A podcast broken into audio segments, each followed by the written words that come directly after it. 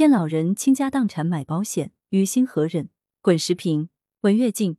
见过太多老人深陷营销圈套的报道，但闻此事依然让人义愤难平。上海退休老人张先生在保险业务员收益丰厚的诱导下，把全部积蓄买了保险，无钱续费，便抵押贷款，共支付保费八百多万，其中贷款近半。如今老两口的退休金连付利息都不够，沉重债务压得其喘不过气来。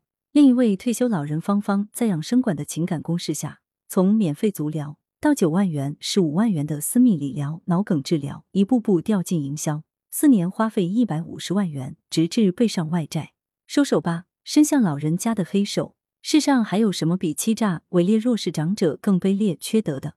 不知何时，我们社会滋生出一个专盯老人荷包的食老群体，他们打着关爱老人旗号，办讲座、送礼品、辅之以养生保健、理财投资、高额回报等诱饵，花言巧语、夸大其词、虚假承诺。把老人们的荷包吸干榨尽。有的老人固然有些积蓄，那是辛劳毕生的点点积累，或是名下房产升值的意外之财，大多也只能供其养老防病所需。但这些财富吸引着一众贪婪的目光，衰老而迟钝的老人，在精明的算计面前，又怎能抵挡得住？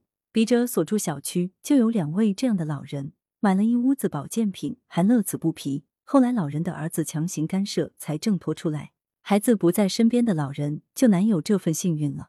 吊诡的是，多年来媒体对丑恶的石老行径屡有揭露，监管者也不乏查处，但总是按下葫芦又起瓢，以致伪劣者不但榨干老人积蓄，还要将其未来钱也透支骗走。若要追根究源，就在于对类似恶行处罚太轻，同时社会形成了可怕的实力链条，以瞒天过海术诱骗老人买巨额保险及营养品之类。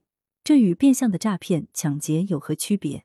但查究起来，却往往只能以合同买卖纠纷调解了事，鲜有追究刑责者。退休老人花几百万巨额保险，如此违背常理常情之事，保险公司和银行内审风控竟然都没察觉。或许从涉事机构来说，那只是一笔业务或融资提成，只要自身有利可图，哪管他天理人心。殊不知，正是明里暗里的利益链条。